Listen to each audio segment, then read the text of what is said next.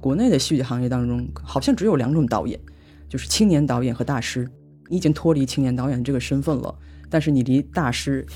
遥不可及。每个人在二十多岁的时候，对自己的能量和能力总是把握不准的，会过度的轻信自己是非常有天赋的人。有些人的命运就是挖坑，有些人的命运是放树苗，有些人的命运是给他浇水，有些人的命运是坐在树荫下。有些人的命运是吃果子，我现在就是已经完全认清自己的命运不是吃果子。大家好，欢迎收听《螺丝在拧紧》，我是吴奇。这档播客每月会挑选两个周四不定期上线，也有可能随时加更。欢迎大家在泛用型播客 APP 以及各大音频平台搜索播客名《螺丝在拧紧》进行订阅，也可以关注单独的微信公众号和微博获取节目更多信息。最近很多同事跟我推荐一个节目，叫做《戏剧新生活》。虽然我一直没有看，然后我也不理解为什么大家要推荐，它还是成了我们这一次要讨论的主题，就是关于戏剧。其实有一段时间我已经不看综艺了，但是过去其实我是一个跟着综艺长大的人，因为我是湖南人，所以我完全是跟着湖南台在综艺节目的崛起而成长的。我还特别印象深刻的是，上大学的时候有一次我去宿舍里给大家送那个调查问卷，然后我非常惊讶，发现几乎每一个男生宿舍都在看《康熙来了》，然后我觉得那个对我来讲是一个震撼教育，就是你看到有哪一个节目能够达到这样的普及的程度，所以后面我其实陆续的追了很多的综艺，比如说《快男》《超女》这些，甚至到呃《创造一零一》的时候我也还在看，可是大概是从浪姐开始。然后到后来的，比如说乐队的夏天，然后到戏剧，我就觉得有一种很奇怪的现象，就好像所有的专业，甚至都不不只是文艺类的，比如说还有一些求职的、金融的、银行的、律师的，就好像所有的专业都必须经过一个综艺化的过程。就如果没有经过综艺化，好像大家就不会关注到这个行业本身以及这个行业所带来的它后面的那些问题。所以这个倾向让我就觉得很不对劲。这是其中一个原因，就是我没有去看《戏剧新生活》这个综艺。然后另外一个原因是我自己一直特别喜欢戏剧，我也不知道为什么，可能是因为我之前做记者闲的。在我之前做记者的那几年时间里面，我的生活状态是很奇怪的，就是虽然我不用坐班，但是我其实很难约到我的朋友见面，因为呃，在工作日的时候大家都在工作，然后在工作日的晚上或者周末，我基本上都在剧场里看戏。然后我把剧场里面的不管是戏剧、歌剧、舞蹈，都作为我自己工作的范畴和内容。所以那段时间非常奇怪吧，就是一个像一个夜行动物一样，就你只在傍晚的时候出现，然后对北京各大剧场周围可以紧急在哪里吃个饭，然后在哪里上个厕所这些信息都了如指掌。但很快那段时间也过去了，我还特别印象深刻。我来单向街工作的时候，我跟许志远还提了一个条件，我说我是一个大概七点钟左右需要去看戏的人，所以如果你这里太晚下班的话，我可能就没有办法在这里待到那么晚。就特别离奇的一个一个要求，但是后来随着工作多了，这个东西也就不成立了。所以对我来讲，戏剧是挺重要的一个部分。但是随着我们这几年工作吧，尤其是最近四五年，我之前认识的很多。做戏剧的朋友基本上都离开 这个行业了，不管他们是做创作，还是他们做剧场、做剧团，或者是做戏剧节，在我的观察范围之内，就是那些过去质量非常高，然后在年轻人群体当中会引起很多共振的戏剧节，也在不断的减少。就外国剧团进来，当然受疫情的影响就更不用说了。所以就整个是感觉戏剧的世界在不断的缩小，甚至可以说坍塌吧。所以在与此同时，我就认识了一个新朋友。然后这位老师居然除了做小说和诗歌的创作之外，他还孜孜不倦的在做戏剧和做戏剧节，所以此刻他正在翻白眼，但是他就变成了一个非常奇怪的人，所以这次我们就请他来聊戏剧，他就是陈思安大导演。大家好，我是思安，不是什么大导演，对，是思安。呃，我大概简单介绍一下思安，他写小说，然后也写诗，然后他也做戏剧的编导。他和几个朋友吧一起做了一个生肖剧毒节，应该是第四年了，也会继续做下去吗？没有意外的话，现在就是一个意外的时代。然后他有很多的小说集，在近几年吧，在出版界和对青年作者关心的读者那里得到了一些回响，比如说去年的《活石》，然后他也其实也入围了单向街书店文学奖的青年作家的书目。但是今天我们可能更多的聚焦在他在戏剧方面的实践，然后也希望通过他对国内戏剧行业的某种观察吧，然后去帮助我们补充一个除了综艺之外的关于戏剧的更真实的一个状态。那就第一个问题，为什么进了戏剧这样的一个坑？我在戏剧领域的最初的开始，肯定是从做编剧。也就是说，作为自己写作的一种延伸，然后开始对戏剧比较感兴趣。当然，其实对戏剧感兴趣是在比较年轻的时候就已经开始，包括在上中学的时候，会非常喜欢阅读剧本。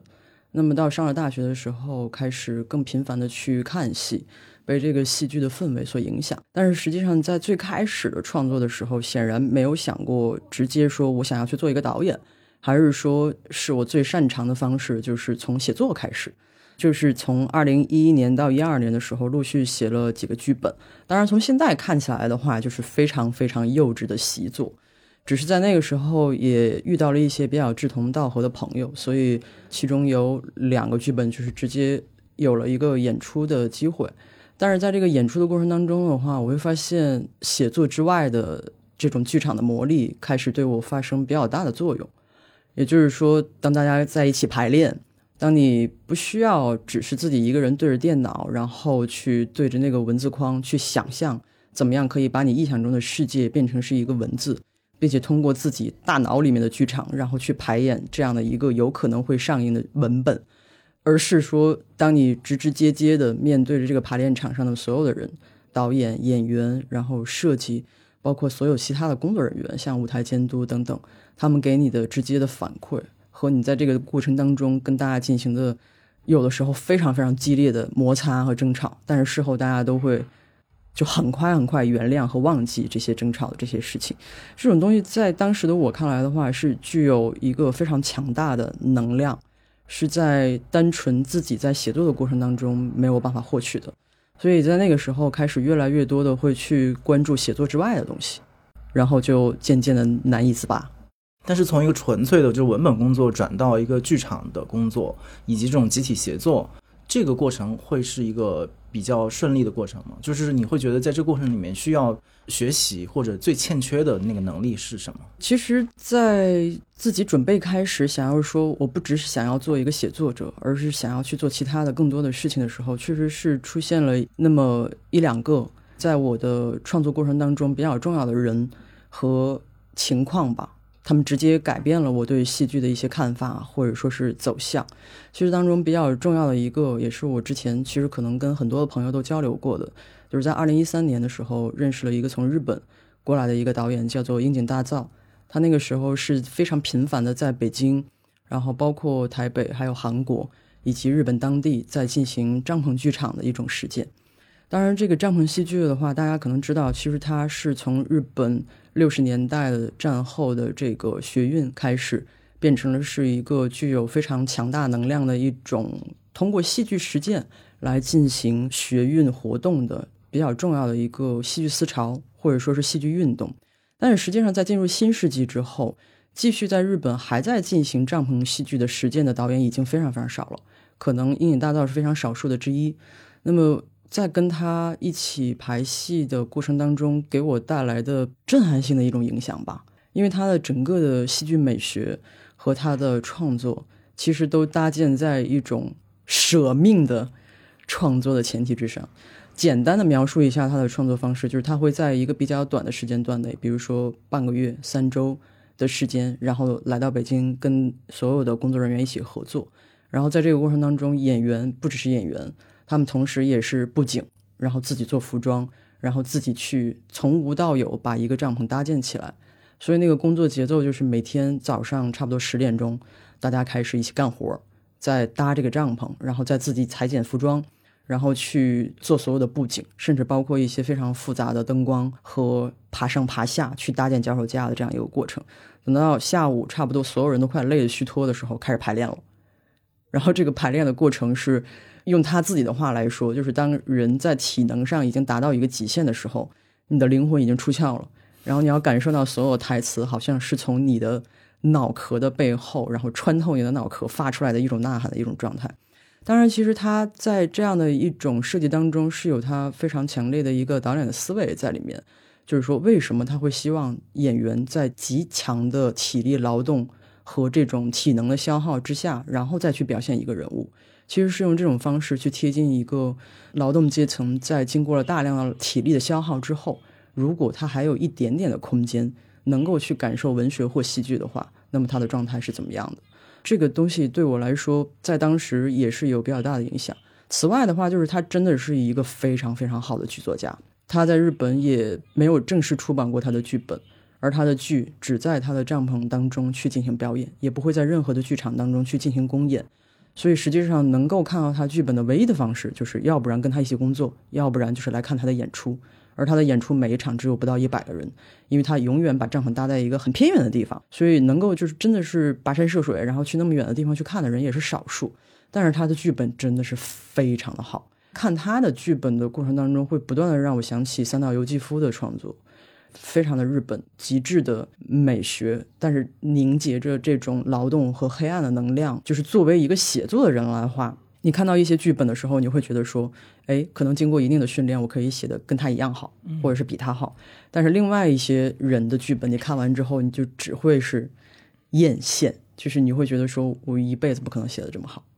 当然，这个是他的文本和他对演员的训练，和他整体的舞台美学和他的表演方式。是整体结合在一起的，当然就是说我从来没有想过说我会去模仿他的这种美学，或者说是去把它变成是一个我自己比较内在的东西。其实我都没有想过，只是在跟他一起工作的过程当中，那种强烈的人可以在体能消耗到一定程度了之后，依然可以爆发出的那种激情，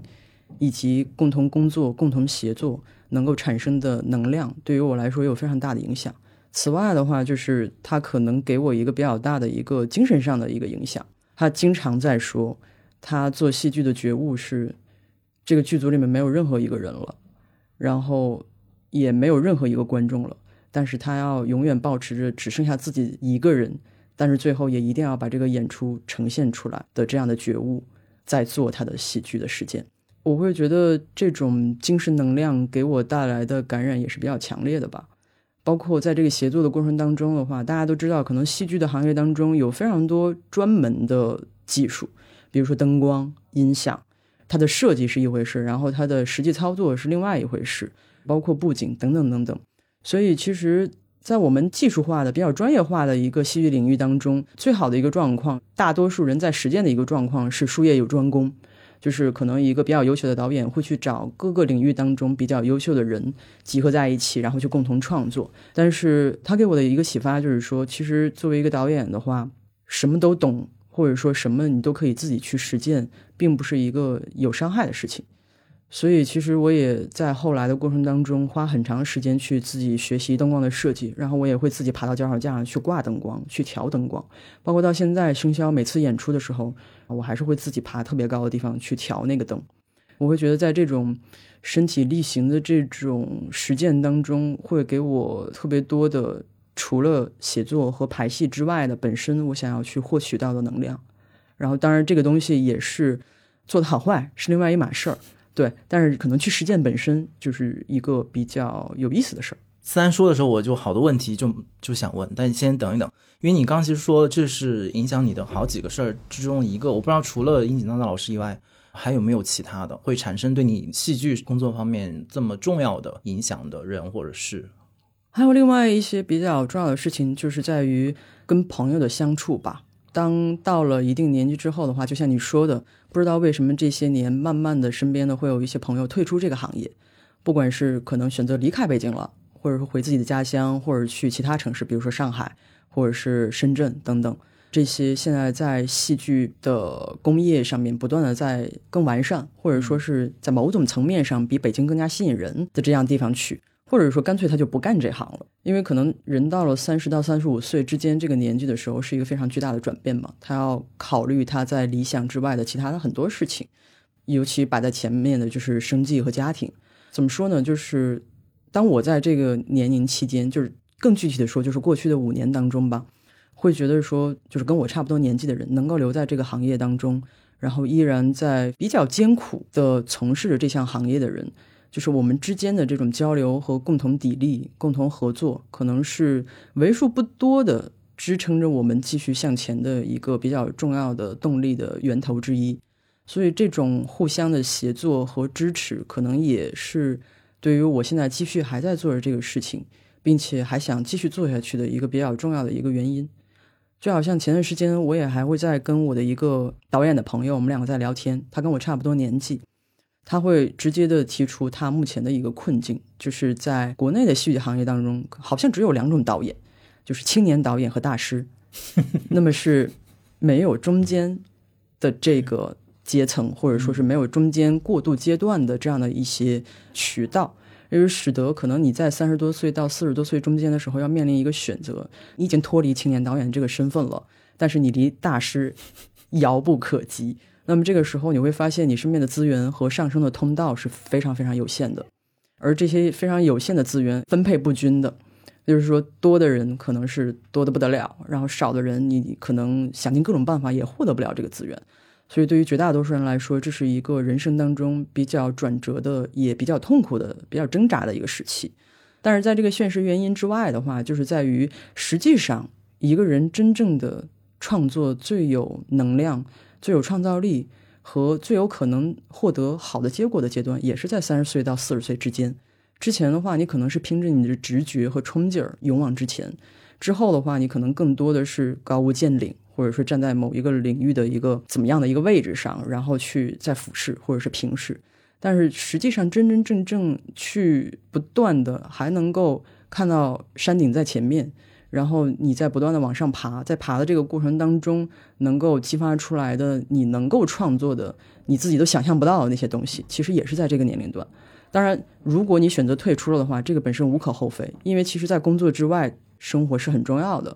但是如果要是说你选择要坚持，同行之间的这种相互砥砺、相互帮助和共同的协作、共同的前进，其实就变成了是一个来自民间，但是实际上对于内心和对于外在都比较重要的这样的一种支撑。就是好像我们每次聊到最后，都会聊到一个协作和劳动的层面上。会聊到可能大家眼里的文学艺术创作总是很多光环，然后很多灵感爆发的那种瞬间和那种爽，这个好像是更吸引所谓的观众和听众的那个部分。其实直到听到思安刚才描述的，就是做戏剧的那个过程，某种意义上我也是戏剧的观众，就我也是舞台之下的人。我经经常跟我之前做剧场的朋友说，我就有一个舞台梦，因为我觉得站在舞台上，那肯定是世界的中心嘛，就是所有的眼光、灯光都对着我，所以那个对我来讲还是一个非常梦幻的一个场面。但是直到听到自己真实认识的一个戏剧工作者，虽然我之前认识那么多，甚至也知道他们的工作状态，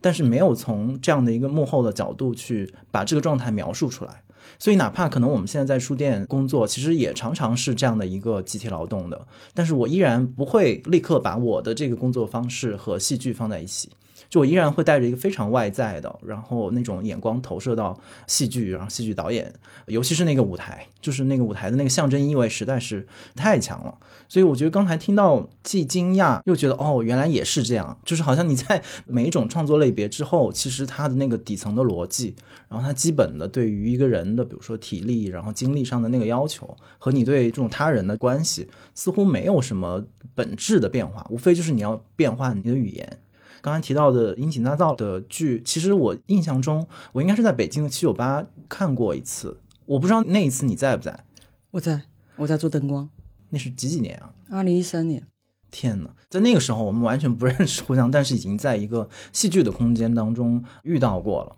所以我还是很想继续沿着他对你的这种影响。因为听起来这种影响是还蛮整体性的，就是从精神到工作方式到对戏剧的一些理念层面的一些认知。我不知道他更具体的讲在哪些意义上影响你现在的戏剧的创作。尤其你刚才也提到生肖，你这么一说的话，我就的确体会到了生肖某种意义上和帐篷戏之间的一些有一些内在的联系。尤其是你在议题的设置上，其实也非常的扣中社会的现实，几乎是跟着我们每一年我们所经历的，不管是精神上还是议题上的一些重大问题的属性在往前推进。所以，你能不能再给一些具体的例子，或者是说在方法上的，你从他那里得到的启发？我觉得时至今日谈起大造，我的心里面还是有非常复杂的情绪。他可能在戏剧上面给我带来的影响，就会有点像。是父亲和孩子之间的关系，在某个阶段的话，你无限的崇拜他，或者觉得说他给你带来的那个能量实在是足够，可能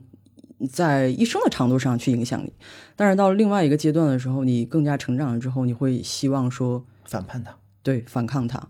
因为其实，在整个跟他的这个剧组的这种排练当中的话，有一些东西确实是我甚至感到难以忍受的。就是包括我其实是非常的不喜欢，在一个剧组的氛围当中，一个核心能量的人物会是像神一样的存在，就是所有人都在仰视他，然后以他为绝对核心在创作一个东西，这个是我不喜欢的。我更喜欢平等的交流，然后每个人相互之间的共同的激发，或者是说我们在帮助彼此变成更好的人，而不是说天呐，神来了，然后我们。沿着他给我们指引的方向，然后不断前进，这种，啊，当然就是说，也像亲子关系类似，就是说你在反叛和抵抗的一段时间之后，当你再更加成熟了，你也会去消化、整理和反思它遗留在你的创作和身体当中的这些东西，就是哪一些东西确实是依然对你在起着效果的，嗯，但哪一些东西可能对你已经不再有效了，但是你依然会感恩你曾经经历过这些东西。那么现在我回头再来看，跟他相处或者说向他学习的这个过程当中的话，我会觉得有几个关键性的点，确实是一直延续到现在，依然对我发生作用。首先，第一个就是从写作的层面上来说，他的剧作方式真的非常特别，但是实际上并不是没有来源。其实它还是来源于，就是从三岛由纪夫之后，日本文学也好，日本戏剧也好，对于剧作的一种创造性的一种发挥。因为其实我个人比较喜欢的剧作家，身份都比较庞杂，就是同时写作小说，然后写诗歌，也是写戏剧。当然，我们说一些作家他会更容易因为他某一个方面的创作去得到世人的认可，比如说三岛，或者是说加缪。其实加缪的剧作非常的好，嗯，但是因为他的小说会。更加的直接给大家带来一些冲击，或者说是影响力。那么可能经常大家都会忽略了，其实加缪也是一个非常出色的剧作家。那么我喜欢的这些剧作家为什么会这样的吸引我？其实我觉得一个核心的一个关键就是在于，他们真正的在某种层面上做到了将文学的那些最关键的东西打到了一个融汇，或者是说。即使是用戏剧的题材，但是他能够在其中把小说和诗歌的最优质的那个部分紧紧的给攫取住，然后通过戏剧的形式无限的放大。但是实际上有少数的剧作家真正是可以把诗歌的诗性，甚至是诗歌的理论和诗歌的编排方式同时融汇在一个剧本的创作当中。就好像三岛，不是所有的剧本我都喜欢。但是三岛的近代能乐集对于我来说就是一种让我的颅内爆炸式的那种东西。但是其实沿着三岛下来的这一条线，然后又从唐十郎开始的一些非常直接的帐篷剧的文本的创作，怎么说呢？就是近代能乐集其实是它的内容，就是三岛选取了日本的能乐当中一些比较重要的故事和篇章，然后用现代戏剧的方式去重构和重写了它。其中有一些故事是置换到他那个时代的当下的背景，然后有一些还是原来的那个故事时代的背景。但是他这种创造性的改编，实际上在题材和方式上并不是非常的少见。就是很多人写小说也是，就是故事新编嘛。但是他在内核上面却达到了一种非常奇妙的一种效果，这也是大造的一个写作当中给我印象比较深刻的东西。他会非常多频繁的使用日本的古代传说当中的人物和中国古代传说当中的人物和故事，但是在这些看似古典的人物和故事的下面，其实都完全是他想要表达的这种当下性。在这个当下性的这种改编当中，又没有放弃文本的重要。很多中国导演的身上其实是比较难看到的，就是说文本更多是作为素材出现。而不是对于你的创作来说有根本性影响的一个东西。所以我会觉得他的这种剧作的写作方式，在现在可能对于我来说依然是有一些影响。当然，另外一点就是你提到，就是生肖在创作的过程当中，可能跟帐篷戏剧的有一点点的内在的这种关联，其实并不是在一开始的时候有意的想要去这样去做，真的是出于成本的限制。因为生肖从创办开始，一直到现在，都是我自己的个人积蓄，然后再去驱动它。所以，当然你也知道，写作赚不了多少钱，所以每年其实预算都是一个非常紧张的一个状态。在这个过程当中的话，很多的导演和很多的演员同时身兼数职。首先，我很感谢跟我一起在我身边的这些朋友，因为他们在其他的剧组当中已经到了不会去做这些事情的年纪了。比如说，他可能是一个很成熟的演员了，在一个比较商业化的剧组里面，一切都被你安排好了，你要做的就是好好排练、上台表演。其他一切你都不需要关心，你也不需要去 handle 这些事情。但是可能在生肖的这个过程当中，他们要去做很多在自己的其他的剧组当中不会去做的事情，然后自己去搬道具，同时充当可能是不是要帮我去弄一下投影灯，然后在这个过程中还要帮我去引导一下观众，甚至要在票台去帮忙登记一下票。但是确实到目前为止，也没有任何人在这个过程当中向我表达过觉得不舒服，或者是不情愿去做这些事情。不好意思跟你说吧。可能是因为他们都看到我每天累得像条狗一样，所以就是同情我。但是实际上，这就是为什么我会觉得要拼命去做，是因为如果要是我坐在那里作为一个发起人，然后我会觉得说，也许我跟你们的位置不一样，我告诉你这件事情要怎么去做，然后你们就去做吧。其实是没有人会愿意去做，就是以上我说的所有的这些事情的。但是是因为我自己同时要去做所有的事情，其实这从管理学的角度上来讲是一个非常愚蠢的决定。你会非常累，但是也许这个事情不是做到百分之百的好。但是我会希望以这样的一种工作的状态去表达我在这个事情上的一种看法。首先，我们要去身体力行；其次，才是你的创作和表达。可能这也是生肖对我来说一个比较重要的一个点。那么这一点可能也确实是在跟大道在一起工作的时候的一种关联吧。他依然没有通过我的思想。在产生作用，而是通过我的身体，就是我可能潜意识里面知道，但是我没有那样去想，但是我的身体会这样去做，所以这可能就是它残存在我身上的一种东西。我觉得特别奇怪，就是两个感受，就是听三讲述的时候，一个就是我自己对于刚才也说到了对戏剧导演的那种敬畏，我就觉得我在面对一个那种。指点江山的导演，他可以摆布这舞台上的一切，就是所有在他面前的人都是他的道具或者他的演员。当然，这是我的刻板印象。但还有一个感觉更真实，就是当你看到舞台上的人在演，也许是跟你有关，甚至是直接是你的生活的时候，其实有的时候你不太能够面对它，其实真的是你的生活，就是你还是以为它是假的。所以，虽然你刚才描述的关于你的工作方式和你和你的伙伴、你的同事。不管是在做具体的戏剧，还是做生肖剧毒节的过程当中，那种工作方式，其实完全是我们的工作方式，完全是我们在单独有的时候做文学节、做文学奖，手忙脚乱，就所有同事做所有事情，然后设计师在放 PPT，编辑在前台签到，在后台催场，就是一模一样的。可是，在听你讲述的时候，我完全没有那种哦，原来他在讲跟我的故事如此相关的一个故事，我还以为你在讲你的故事。但其实我们早就在同一个故事当中，可能是用类似的方式工作很长一段时间了。所以我的问题其实这么一说的话，依然非常的外在，就是我还是很关心或者很想知道，刚提到的你和你的朋友，以及尤其是和生肖剧毒节这一帮同事在一起工作的那个状态，就是大家是。都是抱着这样的一种不求回报，甚至是某种意义上无偿的这样的一个期待在做这些事，还是说你们也是希望他能够有所回报，甚至是维持他自己的一个基本的在经济上的一个运转？就是当我们说坚持的时候，就是到底是以一种什么样的方式在坚持，以及怎么样的方式更更可持续？就对你和你的伙伴来讲，大家想的东西会既相同又不相同。那么相同的东西就非常简单。就是一个非常直接的内在的两个字，不是两个字，算错了，不好意思。对，就是他可以一直做下去，一直做下去。数学不好，五个字，这差太多了吧。对对对，当然比较简单的情绪性的，或者说是你的身体和你的心告诉你应该是这样的。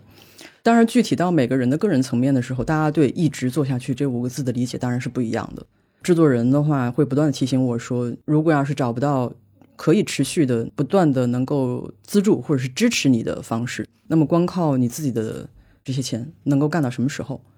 虽然我会觉得说，我每年从我的收入当中拿出百分之多少，然后来干这个事情，我是可以一直做下去的。但是对于制作人来说，他永远要想的一个问题就是，这个东西必须可以脱离你依然存在。那么它才是一个真正的东西，否则的话就可能是变成了一个一群人的爱好。这个想法是没有任何问题的。所以其实制作人也在这个过程当中会去寻找各种各样的可能性，比如说会跟其他的团体、其他的甚至是个人的制作者，或者说是剧院去合作，或者是进一步去转化它的这样的一种可能性。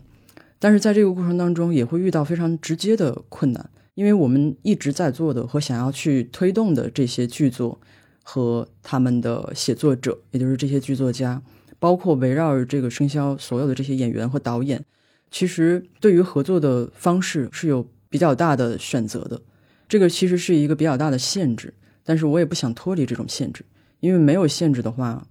那显然你可以为所欲为，但那个东西很快就不是你想要的了。所以，实际上在寻找合作方的这个过程当中的话，也一直是进展比较缓慢的。我是觉得我可以一直这样下去，但是我也知道这确实不健康。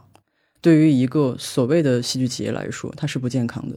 那怎么样可以让它健康下去呢？而且我经常会自己给自己打鸡血，也许这就是最健康的方式。对，但是显然制作人不这样觉得，所以就是大家的目标会不一样。那么，其实对于参与其他的这些剧作家来说的话，他们会觉得它更像是一个第一，显然是可以让他们的作品能够去被更多的人看到。那么，这对于年轻的剧作家来说是非常非常重要的。他们需要去见到自己的观众，得到观众的反馈，并且有机会去见到业内的一些人对于他们的反响和意见。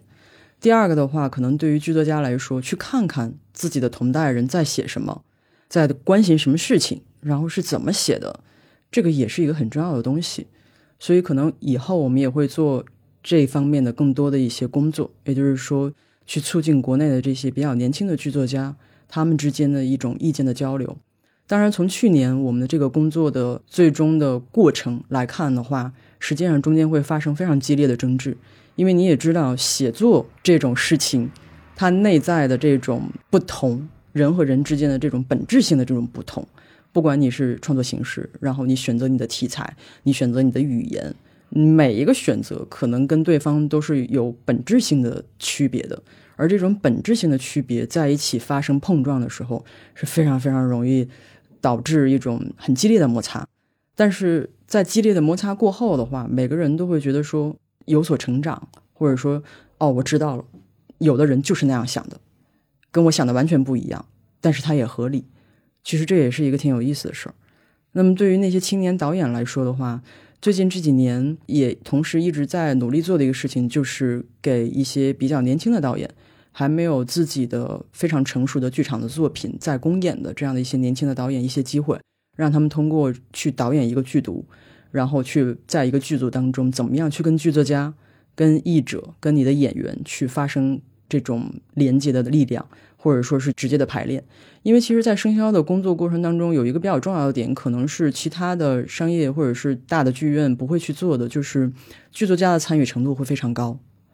译者的参与程度会非常高。那么，这个在我们过往的一个排练和演出的过程当中，可能剧作家通常是交完你的剧本，然后你可能就不会出现在排练场上了。或者是说，导演在排练到哪个地方之后，跟你说这个地方也许确实需要调整，那么剧作家就去做出相应的调整，这个也是一个比较常见的一种方式。但是在生肖的排练的过程当中，剧作家会放在一个比较核心，甚至说是中心的位置上。首先，一个严密的一个死线就是说，我是不许任何导演去改剧本。这个在其他的剧组当中可能是无法想象的，导演是一定会改剧本的。但是为什么这些导演要改剧本呢？其实有的时候，我觉得是因为跟剧作家的沟通不足。当然，我不认为这些还比较年轻的剧作家写下来的剧本是没有问题的，是一字一句不会被改的。这显然他不可能的事情。但是，让这些剧作家能够有一个机会在舞台上，或者说是一个比较简单的呈现当中，去看到你的所有的字词落到实面上的时候，他自己能够感受到这个是不行的那个体验，永远要比别人告诉你说你这样不行啊，要来的更直接。而给他们带来的这种冲击和想要去调整、去改变和知道怎么样去改变的这种直接的方式，也要更好一些。所以我会觉得说，当导演接受了这个设定之后，真的是各显其通。就是包括去年我们在做跟疫情相关的这些的地方，有一些导演会觉得处理这个文本的时候是空间有限，但是即便是有限的话，他们在想很好的方法去把它表现出来。那我觉得也挺好的，因为我们用一个成本可控的方式，给你带来了一个比较重要的，也许对于你后面的写作和创作都会有比较大启发的这样的一个冲击，也挺好的。听起来，它实验性和它的这种成长性，就是它其实并不是一个。完美作品的展演的地方，它其实是一一切都在生成，所有意见都可以进来，然后交给创作者再去反思和反刍的这样的一个过程。那听你讲的时候，就又回到刚才我们说到，就是为什么我们没有直接聊所谓的。呃，戏剧新生活这样的一个一个综艺，通过一个大众化的综艺，他可能会觉得哇，戏剧好有意思。然后戏剧看起来有很多有魅力的人在工作。可是当你真的有一个非常真实的镜头伸到这个行业里面去的时候，你就会知道他到底缺少什么，他缺少哪方面的支持，他具体的困难是什么。那如果你的这种兴趣和你的这种对一个综艺的爱好是真实的话，也特别希望大家把这种真实的爱好和兴趣转移到这个真实的行业当中去，而不只是说在一个综艺当中就把你所有的激情都释放掉了。我觉得这个可能是，如果说综艺本身是有可能有一些进步或者改良的力量的话，我觉得它的那个转化和中介的过程是在这里。就刚才你说到了一个表述吧，我其实也非常的认同，而且在过去几年的交流当中，没有直接的，好像跟别人产生过这个方面的共鸣。就是你说到你希望这个事情脱离你之后依然是成立的，或者说这个是衡量这件事的一个标准或者标准之一。我想沿着这个，可能请你再讲一讲，因为可能我们多少都，尤其是你了，分担着一个作者的身份，不管是在戏剧上还是小说和诗歌的创作上。当一个作者说出这样的话的时候，其实不太对劲，或者说值得辨析吧。什么叫做离开你之后这件事情还成立，它才叫成立？我当然不是从作为作者的角度在讲这个事情，嗯，而是作为这个戏剧节的负责人，然后再讲这个事情。我其实是从完全事务性的角度在讲，就是说有一天我确实是精力或者是时间上不允许了。或者是说其他的死了还是怎么样？呸呸呸！对，因为各种各样的原因，然后我没有在推动，不管是从财务上，还是从内容上，还是从精神这个层面上面去继续推动它。但是大家依然觉得这是一个值得做的事情，然后还在做这个事情，不管他们想什么样的方法。那我觉得它可能才是变成了是一个真的事儿，而不是我自己很个人的一种，或者是跟我自己身边朋友的一种爱好。那也是说明，可能它有它继续存在下去的意义。当然，很多事情都有继续存在下去意义，但是现在没了。但是呢，我们就是说，抛开那个，只是说单从一个事物性的角度上来讲的话，我会觉得是这样。但是作为一个作者来说的话，我会觉得这些我都不在意，因为两个身份都在你身上，而且他在戏剧这个领域非常密切的交织在一起。这里面会有张力，或者是有矛盾吗？你是需要去去处理，或者说你是怎么样处理这两种身份的这种拉扯？对于我来说，每天都在处理这些事儿，因为实际上去做一个事务性的东西的时候，就意味着你要付出大量的时间的精力在非创作的事物上。这个你肯定也了解。比如说，你做一个好的编辑，你要一个字一个字看稿子，二校三校、二审三审等等等等，然后去想他怎么宣传，你要请什么人来做活动，这些事情跟创作有关吗？这些事情跟创作没关。但是你为了让它变成是一个可以被更多人知道，或者是一个更好的东西，然后你不得不去做。但是这种事情意味着你要牵扯大量的时间和精力在里面。那么作为我自己想要写作的那颗心的时候，我就会经常会觉得，哦天哪，我干嘛要干这些？我为什么要在做这些？就是经常会对自己发出这样的灵魂的拷问。显然，大家会觉得说我写作的效率还可以，就是好像。每隔一段时间还是会有作品写出来，但是实际上确实自己一个人的时候会在想说，在自己比较年富力强的时候，会分出一些比较宝贵的时间和精力在做其他的事情，跟写作无关的事情，自己会内心会挣扎，嗯，会觉得说，其实我应该更多的时间放在写作上，但是同时又觉得难以割舍，对戏剧的这种热情也好，或者说觉得要去做这个事情的必要性也好，可能不能太自恋的去想这件事情，就是把自己看的在这个过程当中看得太重要，但是实际上你会比较悲伤的发现，有的时候有一些事情确实在于行动力，因为我也尝试过，就是说我不去推动它了。然后你会发现它不往前走，对，所以最后就变成了是一个没有办法的事情，就是你确实要一直使劲儿的在推着它往前走。在这个过程当中的话，就是身为创作的那个自我和身为作为一个要去做一个事情的那个自我，就是会不断的发生纠斗。但是在这个斗争当中的话，所呈现出来的张力，我觉得对于创作目前这个阶段来说还是有好处。我一直有一个想法。就是包括我在戏剧的排练当中也好，在我在写作的过程当中也好，我会发现人的倦怠，就是你跟劳动这件事情本身，不管是脑力的劳动还是体力的劳动，尤其是身体上的劳动，当你跟它发生了一定的隔绝，就是你很多事情你不需要自己去做了的时候，然后你会发现人会迅速的变异，变成不再是你自己。这个变异其实是一个多层次的，有的时候是非常直接的精神影响。然后有的时候就是身体性的，所以实际上我会有意的去避免这种变异的发生，就是希望可以成为一个能够在劳动和实践当中不断的去推进自己想法和目标的人，而不是只提供我的脑力由别人去实践，或者说旁观。所以其实当你开始有了一定的我们说资源也好，或者说是能力也好。可以允许你不再去推动它，也会往前走的时候，但是也可能在那个过程当中，这个事情也许会越变越好，但是你肯定是在精神层面上和身体层面上是会发生变化。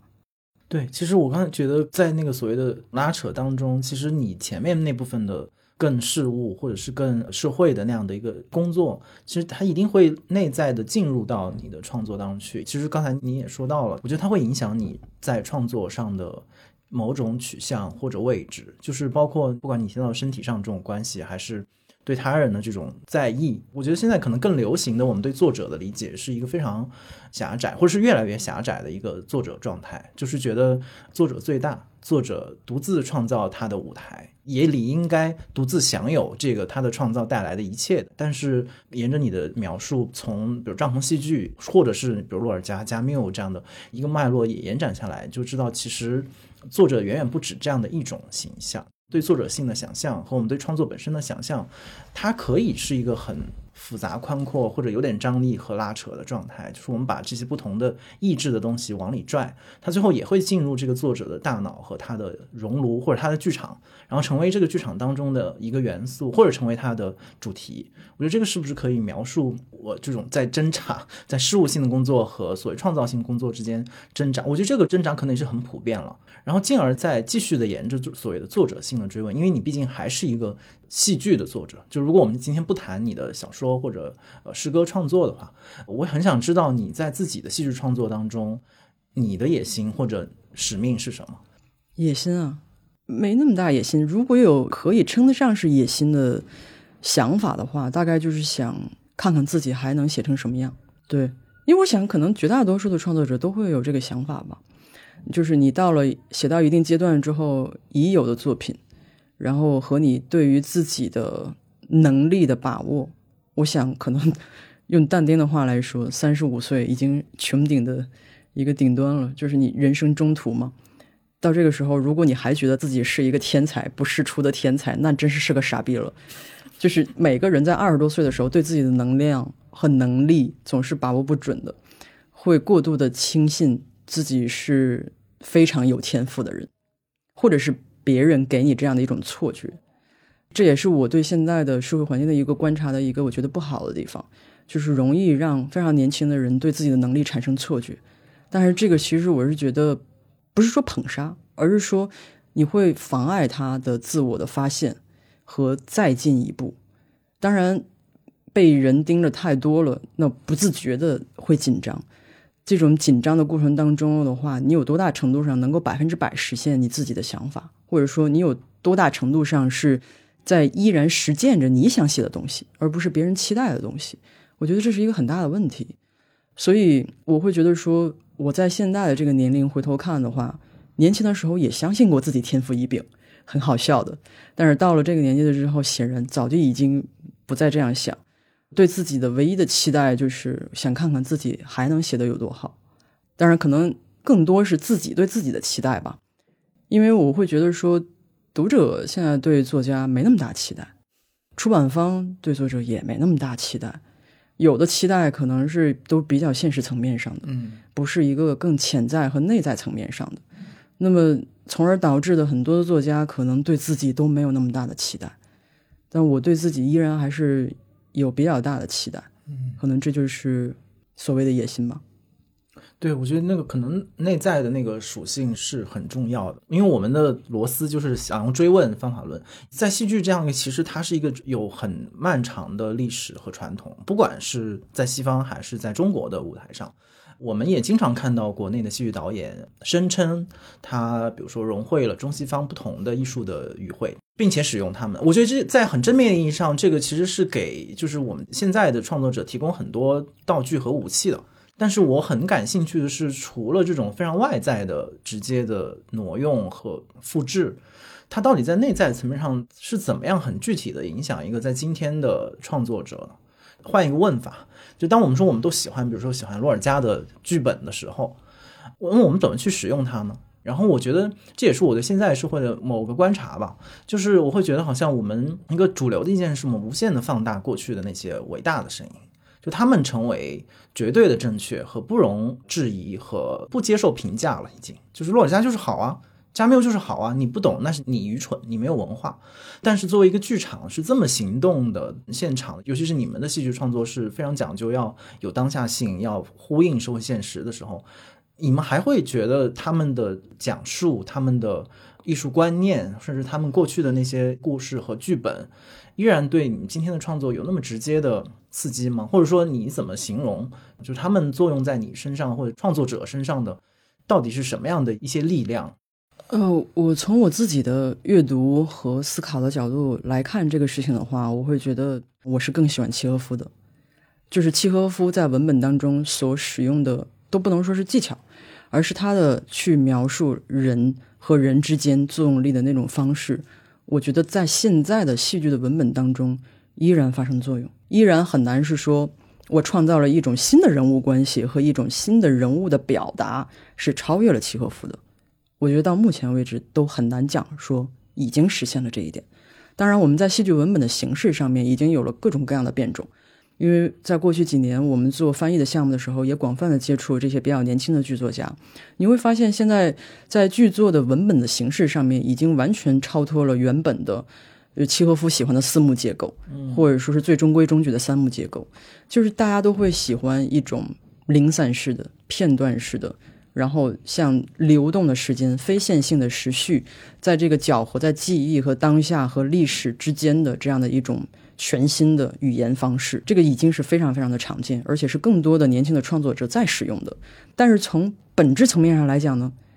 就是说，我们有任何一个活着的剧作家，他创造的人物关系，然后或者是说，在一个场景当中表现出来的所谓的戏剧的张力和他的推进模式，超越了契诃夫吗？当下来讲的话，我认为是没有的。当然，这是我自己个人的见解。所以，这就是为什么契诃夫会被认为是一个跨越时代的作家。那么，莎士比亚的影响就更不用说了，那么多的导演都要去改编自己版本的《哈姆雷特》或者《麦克白》。那么他们每个人注入的东西也都是不一样的，在里面其实也铺垫了特别多。每一个时代的导演通过这样的一个经典的文本的重构或者是解构，然后去表达他自己的方式。这个东西在我看来，还是当然对于戏剧本身这个大的框架下的戏剧来说是非常有意义的。但是从另外一个角度上来讲的话，更年轻的创作者的创作也是非常重要的，因为外面的世界已经多样的不像话了。大家早就已经不再用原来的传统的结构方式去说戏剧了。那么，就是关于中西合流的这个问题上的话，我会觉得，从导演和写作者的角度来说，是完全是两码事。虽然我自己也做导演的工作，但是更多的层面上是以一个偏重文学剧场和文学改编这样的一个基础上，就是其实还是轻重于它的文学性，而不是去想要说创造自己的导演词汇，或者说是自己的导演风格。所以在这个层面上来讲的话，我只能是去观察那些有这种野心的导演，他们是如何去强调自己身上的东方性，或者说更具体的说中国性，如何将中国的古典的文化，不管是京剧还是其他的剧种，然后他们的表演形式涵盖到自己的现在的创作当中。那当然这是一个好事儿，但是从另外一个角度上来讲的话，我会觉得更多是一种元素的套用、攫取或者是转化。这个元素什么时候可以更进一步深入到是一种本质？我觉得我还蛮期待的。但是怎么样可以真正的把它变成是一个自己的东西，从本质上去发生作用，确实是需要考虑的。就是我其实我自己是非常喜欢李开先和李渔啊，两个都姓李啊，好奇怪。对，李开先其实作为一个明代的一个剧作家吧，他在他的作品当中。所创造出来的有，当然现在看起来有一些刻板的东西，比如说他作为一个退役官僚、退隐的这种，就是曾经为官的这样的一个人，他对于当时的社会时代的一种批判性，或者说是他对于时政的一些不满，他要融化在他自己的创作当中。最直接的，那当然就是《宝剑记》，其实就是林冲夜奔京剧的《林冲夜奔》，就是来自于他的这个《宝剑记》。但是如果你看《宝剑记》的全本的话，你可以一窥他在那个时候创作的一些比较有意思的地方，比如说他给一些毫不重要的角色非常有趣的描写，就是包括像高衙内他们家这种，在他们家每天哄着他开心的这些杂役，然后每天在他身边拍他马屁的这些人，他都会去做非常详细的、非常有趣的描写。当然，在改编成京剧的这个过程当中，很多东西就是被取舍了。因为它这个《宝剑记》本身是非常非常长的，可能要要唱个三天三夜，在那个时候有可能。但是随着现代，就是说从京剧开始，尤其是包括到现代戏剧，你一个戏超过三个小时，大家都会觉得哦，你要当大师。但是我真的看不下去，所以就是注意力的时间其实能够集中的是越来越有限，越来越短促。所以在这个过程当中，就是要去舍舍很多他在文本当中埋伏下的这些东西。但是有趣的是，他其实在里面营造的是一个世界。然后我们在这个世界当中去拎出它的骨架，然后把它的骨架呈现给观众。但是实际上舍掉的这些毛发、细胞，然后血肉，其实都是一些非常有趣的东西。你从中可以看出这个作家对于他整个的这个时代和他身处的环境当中的一个整体性的意见。当然，你是说就是像《林冲夜奔》这种题材，你一说大家已经知道他想在讲什么了。所以要讲的那一个一句话可以说清的东西。并不是它文本的魅力的所在，而在于其实很多没有在这一句话当中要去说清楚的复杂性，这是我比较喜欢他的东西。然后我比较喜欢李渔的呢，就在于他的想象力，尤其是他对于生活的那种热爱，在他写的东西当中也是有非常大的发挥的。但是具体说这些过往的文本如何在我们的写作当中去发生作用，我的看法也是比较复杂的。因为其实当我在仔细的去想自己创作的来源。我会觉得依然是比较庞杂的，西方的经典的著作，然后中国的经典的著作，然后当代的经典的著作和古代的古典文学的经典的著作，那么可能在我的身上都会体现出他们自己的力量，所以我会觉得说没有特别去偏重哪一个，但是会仔细的去为每一个想要去讲述的故事和题材去恰当的选择对于他来说更重要的方式。当然，在这里面会有一些比较核心的东西不变化，就比如说，我一直会比较在意当下性，这是为什么我不想写历史剧。历史剧完全可以体现当下性，但是不是我想要选择的当下性。第二个就是，我希望我写的东西永远是可以带有一定的挑衅。当然，很多人在听到说在舞台上去挑衅观众的时候，都会觉得要撒狗血了，就是演员要冲着观众大喊大叫。又在又在舞台上杀个鸡杀个狗，然后撒的满地都是血，然后或者是身上涂满了各种的颜料等等等等。其实当然不是这些，而是说希望可以通过这个故事也好，语言本身也好，甚至说是某一些片段也好，让观众在看到的时候感受到冲击，从而去反思我在干嘛，或者说为什么我是这样生活的。我觉得一个没有经过反思的生活是不太值得过的。所以我会觉得剧场存在的一个很大的作用，就是可以刺激人去反思，哪怕反思之后你觉得你在做的事情没有任何问题，你是对的，这不是也是一个挺好的结果吗？但是在于要去发生这种刺激，我也会在写作当中想要去以此来刺激自己，我不希望可以在不断的自我肯定当中对自己没有怀疑，所以这个挑衅可能也是针对于自己的。因为有的时候我会觉得我已经挑衅到自己了，别人觉得还好，所以我觉得那对于我来说，它的作用也已经完成了。另外一个的话，就是希望可以有某种程度上的创新，体现我在想法上或者是形式上的一些有意思的东西。有的时候可能很简单，就是一种语言方式；有的时候可能就是这次想要说的主题；也有的时候就是藏在文本当中的最想说的话。但是如果要是一个剧本写完了，我感觉里面没有一点点这样的东西的话，我会觉得对于我来说，它是一个比较失败的剧本。我再问一个很具体的问题，因为在前年的单向界文学节上，就是我们请到生肖剧毒演过几个剧本，然后其中就有胡波的剧本。因为当天又是一个很奇怪的场景，我也是已经被事务性的工作累到，前面已经很多工作了，做到那个时候，我其实我没有抱任何的期待，我想我可能我一定会睡着，我就用这个剧场的时间休息一会儿。但是最后也是完全被他的剧作和你们的表演带到环境和那个故事，或者说那个隐喻当中去。就我不知道你怎么看他的戏剧方面的创作，因为他作为电影导演，甚至某种意义上作为一个小说家，已经被讨论的比较多了。他其实也写诗，当然没有人讨论他的诗。然后关于他的剧作也不太有讨论，因为你们的演出也只有几次嘛，就看到的人比较少。我不知道你能不能谈一谈你对他的创作的一点看法。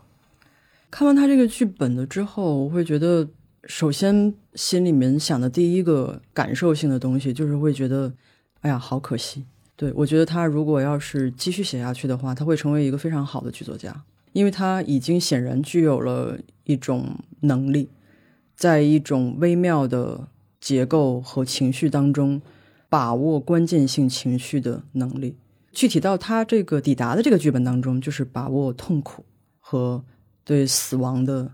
欲拒还迎的那种状态，这个其实很难。就是比如说，对于一个剧作家来说。他可能会早早晚晚的在自己的写作当中去处理精神的痛苦，面对死亡，或者说更具体的弑父的问题。因为我会发现，从我跟我同龄人的接触和交往来看的话，对于一个男性跟父亲的关系，或者说更极端的来讲的，就是一个弑父情节的这个事情，是一个好像在每个男孩到了人生的这个阶段都会必然要去涉及的一个议题。那么，关于这个议题解决与否或解决的好坏，可能也对于他日后的创作和生活有巨大的影响。当然，就是说具体到抵达的这个剧本的话，我们可以看到，这个剧本其实是他去世之前的最后一个作品，就是他应该是在那个时候一七年吧，十月份刚刚写完，大概没有四五天就去世了，所以可以在这个里面完全的捕捉到他那个时候的一种精神状态。这种精神状态也通过这个文本可以非常直接的传达给表演的人和去观看的人，所以在这排练这个剧本的过程当中，每个演员都经历了一种非常激烈的情绪的对抗，因为你要去进入到这个人物和这个文本当中的时候，你要去最大程度的去共情和体验它，所以我觉得他在营造和把握这个情绪。本身体现出了非常大的才能，因为这个是比较难做到的。有的时候我们经常看一些剧本，就是直接在写杀戮，然后或者在描写暴力，在描写一个人是如何抑郁和痛苦的。那你读完之后，你没有感觉，你会觉得所有的信息都摆在那儿，不对你发生作用。这个其实是在于一些非常微妙的情绪的，是如何通过文本去实现的一种东西。但是从另外一个侧面上来讲的话，就是他在此前可能没有过戏剧创作的太多的经验，所以他的结构、然后人物前后不一致和有漏洞的地方也很多。嗯，就是从文本本身我们去探讨它的话，然后就会觉得很可惜，会觉得说一个有这样才能的人没有办法再继续创作了。而我们所能做的，也就是把他的唯一的这一个作品，然后去展现给大家，去让大家感受他的作品当中所蕴含的这种能量。可能也就是唯一能做的事情。嗯当然，我是希望他未来可能有正式的制作和演出的机会。再聊一点关于剧场吧，因为我觉得我自己已经其实很长时间也不是完全不进，但是他已经从之前开头我描述的那种是一个日常的行为，已经好像慢慢从我的生活里面退出去了。然后这个和我刚才说描述的那种整个周边的变化、社会的变化，我觉得可能是同时发生的。就是现在剧场对于我们此刻的生活。能够扮演一个什么样的角色，或者你自己现在，比如进剧场的，你的习惯有没有发生什么变化？我还是会努力的去多看戏，嗯，不管是在网上，还是说在现实的生活当中。当然，以前每年会有一两个月的时间是在国外看戏，嗯现在这种情况就是不知道什么时候可以再去出去看戏。当然，国外的这些剧院也在想各种各样的方法，去再跟国际上的所有的这些戏剧从业者继续发生交流，不管是以对话的形式，还是在线展映的方式，希望可以去延续这种东西。但是喜欢剧场的人，当然就是喜欢在剧场当中面对面发生的这种具有极高仪式感和吸引力的这种现场的能量。但是当它不能这样的时候，当然你就要想其他的方法，怎么样去延续这种东西对你产生的魔力。那在国内看戏的话，我会觉得我会尽量多的去看比较年轻的创作者他们在做什么。当然，如果要是有已经比较成功的创作者的新作，我有的时候也会很有兴趣要去看，看看他在现在的这个状态下，是不是有一些什么新的话想要讲，或者是一些什么新的东西想要去表达。其实都还是比较好奇的，也是通过希望以自己身体和注意力的在场，然后去刺激自己对剧场的这种兴趣吧。但是从另外一个角度上来讲的话，也会觉得，就算是在文本之中去探索，比如说现在我们最近今年的生肖在翻译瑞士剧作家的剧本，然后也是选取了现在瑞士比较活跃的一些剧作家。以前可能是因为语言或者是瑞士的剧作家确实是对拓展中国市场也没有那么大兴趣了，所以可能我们是非常非常少看到。所以当我看到他们的剧本呈现出来的这种多样性，和跟我在英国和柏林看到的那种样态的戏剧的区别，还是让我觉得非常的惊喜。虽然可能就是看不到他们原本的制作是怎样的，但是这个文本带给我的冲击或者说是吸引，也已经是非常强烈的。当然，这是因为可能作为一个阅读者，我阅读戏剧文本跟大家去阅读戏剧文本的感受还是不太一样。因为戏剧文本的出版确实是存在一定的壁垒，可能戏剧总归是要大家会更习惯它表演出来给人看。我也听到很多的朋友在跟我讲，为什么在接触剧本的时候会感觉阅读是有一定困难的。嗯，一个是人物的不断的这种穿插的出现，然后会让人很快在阅读当中失去线索。另外一个的话就是。你听演员去为你诠释，就是说一个更立体的这样的一种状态，和你看着文本的时候去想象，还是有非常大的区别。但是可能做多了戏剧工作的人，就是在看文本的时候，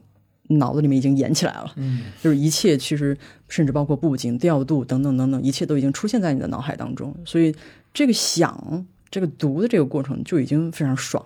嗯，甚至可能比你看到这个演出还更刺激。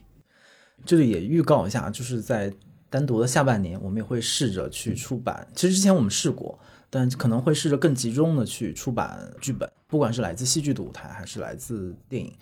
那就再问这个关于一个跨界的议题吧，因为我们刚才是从所谓的综艺节目引入的，然后事实上最近上映的好几部电影，其实它里面都非常直接的。用到了戏剧的元素，然后当然有的直接导演本人就是之前是一个戏剧导演。其实一方面我们之前的聊天也聊到，就是戏剧越来越所谓的小众，然后大家都在离开这个行业，然后好像他的坚持又变得是一种好像看似一一小撮人的坚持。但另外一方面，它有很多的元素不断的被更大众的艺术形式，不管是电影还是综艺去挪用。我不知道在这样的一个状态之下，对你有影响吗？没什么影响。或者你怎么评价这样的两个趋向呢？对于这个问题，我自己个人的态度还是比较宽容，我觉得都不错。因为其实就是我也在跟其他的做戏剧的朋友交流嘛，尤其是关于这个综艺这个事情，应该说大家在这个问题上面是壁垒分明的。喜欢的人觉得特别好，终于让大家看到有一群人是这样生活的，然后另外一部分人就会觉得特别不好。嗯哦，当他出现在大众的眼前的时候，是以一种本身就在表演的方式去呈现，而且能够参加这个节目进入到大家视野当中的这些人，也是经过挑选的。就是说，为什么要去选这些人？然后他们能够呈现出来的东西有多大的代表性？这个也是大家比较热议的一些问题。所以就是导致一个很好笑的，就是我真的是一集没看过，但是也是因为前段时间确实有点忙，嗯，我想看来着，但是一直都没有跳出一个时间去看。但是呢，就是听到身边的人不断的再去讨论它，嗯所以我可能也会多多少少的了解，就是说大家在热议的这些问题的背后的一些想法。那么对于我个人来说的话，我就是觉得都挺好。怎么说呢？就是我一直有一个看法，关于大众媒体和创作之间的关联。我会觉得说，但凡是这个媒体，不管它以什么样的渠道和模式去对外界和对你自己发生作用，这个东西没有把你反噬掉，那可能就还是一个可以接受的事情，而且你也挡不住。比如说现在你有了智能手机，嗯，你可以选择你不用智能手机，但是疫情一来，你去哪个地方，你想要进门，你都要扫二维码，怎么办？哦，西川就是从来都不用智能手机，从去年开始开始用起来了，因为他要刷健康宝，所以在这个过程当中，我会觉得有一些有趣的事情在发生。就是自从他开始用上微信的时候，哎，你会发现，哎，其实用的也挺好。怎么说呢？就是我对这个事情的观察，就是在一个势不可挡的事物面前，你能够把握的只有你自己。比如说，人家当然不会请我了，但是我打个比方，就是如果他们来请我去参加这个节目的话，那么可能就是我要去面对的这个事情的时候，我会有一个选择。嗯但是我绝对不会去评价别人的选择。我觉得在他自己的个人的成长和历程当中，他选择了去做这个事情，说明对于当下的他来说，他愿意去做的事情，那就去做呀。包括第十一回，在看电影之前，我会看到很多的豆瓣的有一些短评啊，或者一些留言啊，觉得怎么这么假啊？或者是为什么要有话剧腔？为什么要有话剧出现在一个电影的舞台上？但是我能够在他的电影本身当中去感受到他对于戏剧的喜欢，是真喜欢，就是不是一种将它作为一个元素，作为他身份的一种诠释，或者是作为一个素材在使用。那么可能因为我自己也从事戏剧的创作，那我就觉得这种喜欢本身就足够可以让我宽容，不管这个最后这个电影呈现成什么样。当然，这也是非常个人的一个想法了。对，不喜欢的人也有很多。嗯嗯，这么 nice。最后一个问题，因为刚才你说到的樱井大造也好，还是罗尔加或者是布莱希特，其实很多时候他们都给戏剧这种形式赋予了很强的批判性，甚至是战斗性，或者说斗争性。就他们都在他们各自的时代对社会提出一些意见，这样的一个目标，其实也是戏剧一直吸引我的一个部分嘛。但是我不知道你怎么看，就是戏剧的这部分的功能，就它在非常政治的，甚至作为一种社会斗争、这社会运动的一种形式，这个功能在今天这个社会当中，是不是依然存在？如果存在的话，尤其是在你自己的戏剧实践当中，它是不是存在？以及你希望用什么样的方式去实现这样的一个目标？我发现到了一定年纪之后，有一件事情比较重要，就是说认清自己的命运。大笑。对，怎么说呢？时代对人的决定性的作用是碾压式的，嗯是你自己一个人，或者说是你跟你身边的人做什么或不做什么，都改变不了的。那么，其实如果你对自己所处的环境或时代足够清醒的话，那么可能就是认清自己命运的时候。有些人的命运就是挖坑，有些人的命运是放树苗，有些人的命运是给它浇水，有些人的命运是坐在树荫下，有些人的命运是吃果子。我现在就是已经完全认清自己的命运不是吃果子，所以这个时候每个人都会面临选择：我要不要继续给它浇水？如果烈日当空，我做不到树荫下，也吃不到果实的时候，我还要不要浇水？然后每个人也都用自己的行动去做出回应，嗯，所以我觉得在过去几年里面，我觉得我的心态上的一个比较大的变化就是，对，认清自己的命运。天哪，这简直是一个戏剧的台词，就是可以放在你戏剧的结尾。但是你知道，就是罗斯做到现在，就会我我其实会有一个反省啊，就是因为刚才嗯三说到嘛，就是没有经过反思的生活是不值得过的。然后对他来讲，可能戏剧就是有这样的不可替代的功能。我觉得我我当然很同意，而且我觉得之前的那段就是非常依赖剧场里的黑暗的那个空间的那段生活和工作吧，其实我觉得对我的最大的营养也是来自于这儿，就是你不断的要提醒自己要考虑问题。就你不能停止在一个特别现成的，或是别人给你的答案里面，就是你要不断的去推敲它，甚至推翻它，然后并且在你的生活当中试图去实践它。我觉得刚才可能三的好多对于戏剧本身的看法和对于创作本身的看法，或者说对于这种事务性工作的看法，在我这里都是高度的共鸣。但是我的确没有想到我们俩共鸣成这个样子。就还是你刚才那个感觉，就是当你看到舞台上有一个人在说着完全说出你心里想说的话，说出你的生活的时候，你可能不会特别的感动或者有反应，这是今天非常奇妙的感受。就是之前的几次录制，通过翻译或者通过出版，通过纪录片、电影，就听他们的那种创作者在讲述他们工作当中的方法，他们面对的一些困境的时候，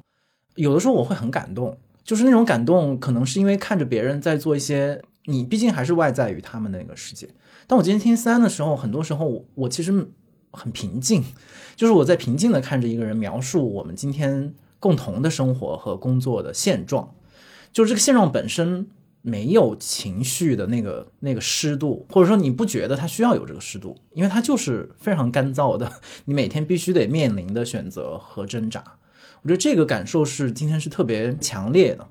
然后我也不太确知，就是我们今天这样的一个聊天，它能不能够像你刚才说到的，在一些不熟悉我们或者我们也不熟悉他们的听众那里产生反应。就刚才你用了很多的词，我也很同意，就是不管是创作上的这种挑衅，然后这种心意。但我觉得可能那种未知才是更本质上吸引我们的。我们已经确定知道很多事情，而且我们的前辈们也告诉过我们很多。但是之所以支撑我们还要继续的去过我们自己的生活和工作和做一点创作，是因为我们还不知道在我们眼前会发生什么。然后也许通过我们自己多做一点、少做一点，那个所谓的一点点的不确定性和未知会发生微小的变化，也许不会。但是我们的工作生活还要继续，所以谢谢思安大导演光临罗斯在宁静。我你好觉得烦哦！我觉得很有意思的就是，我们今天把戏剧的世界带到我们自己的世界里来。我还是很确定的吧，就是我觉得戏剧是能够给我们的生活工作带来启发和灵感的。然后也特别希望，如果有听众朋友的话，希望大家多多的去剧场，真实的剧场。去看到那些真实的戏剧是如何发生，然后他们的演员、他们的工作人员是怎么样在那个所谓的舞台的光环背后生存和工作的。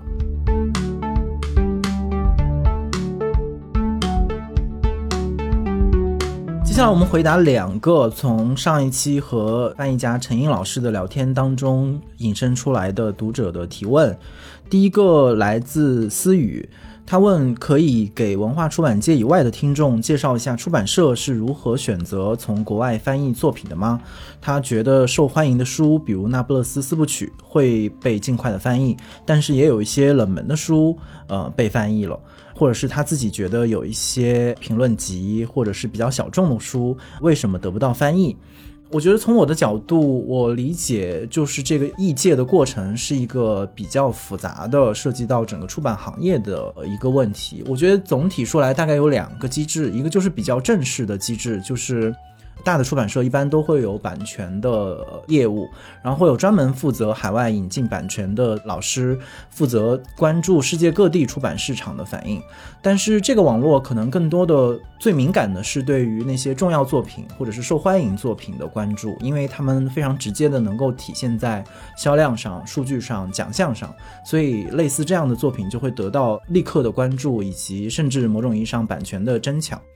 当然，这里面也会有一个因素，就是所谓的版权或者是编辑自己的兴趣爱好的一个延展。就比如说《那不勒斯四部曲》，对于一个可能对女性主义很有兴趣的编辑来讲，就是一个很好的版权的选题。但我觉得与此同时，作为一种对这种正式网络的一种补充，也存在着一个非正式的网络，那就是这些编辑、然后作者、译者私人兴趣或者是私人交往的网络，就大家日常生活的聊天或者是。呃，沟通当中，随时随地都会冒出一些新的名字、新的出版社、新的作者、新的现象以及新的作品。我觉得这个非正式的网络，对于我们关注一个更大的国外的出版市场的整个环境，或者是一些比较小的边缘的没有被关注到的声音来讲，是一个很有益的补充。得益于现在的这样的一种社交媒体的发展，我觉得所有的爱好文学或者爱好出版的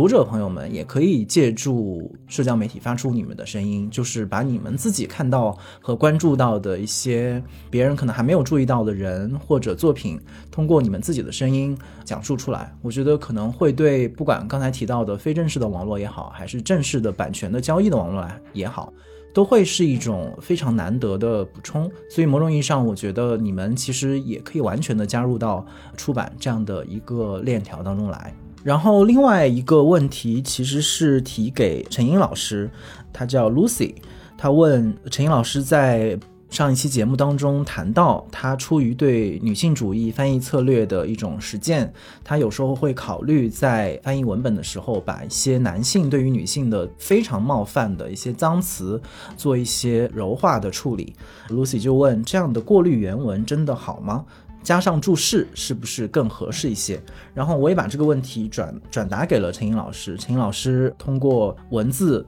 大概补充了一下他的看法，我也代为回答，然后希望能够回答这位听众的问题。呃，陈英老师大概的意思大概有几层吧。首先是我们在聊天当中谈到女性主义的翻译理论，其实更多的是一个在倡议的层面上。现在在这个女性主义翻译理论之下的有关的实践还是非常的有限，然后离所谓的理念本身也还有很长的距离。它是一个更多的是一个理论问题，而不完全是一个实践的问题。然后具体到实践上，其实每一个译者也可以有自己的立场和策略，因为只有在实践当中，才可以创造出所谓真正的女性主义的翻译。也只有有了这些人，有了这些不同的方法，才有可能更多的讨论。另外，他也觉得你提出的这种加上注释是一个不错的方案。然后最后呢？其实，在任何的翻译的时候，都有一个文化层面的过滤。秦老师就提到，其实很多的意大利语在中文里头都是说不出的，你找不到一个特别直接的对应物，甚至里面有一些关于很暴露、很直接的一些词语，其实一开始你经过中文的转译就已经经过了过滤了，因为在中文的文化环境当中，它本身就没有那样的词语来形容他们的那种，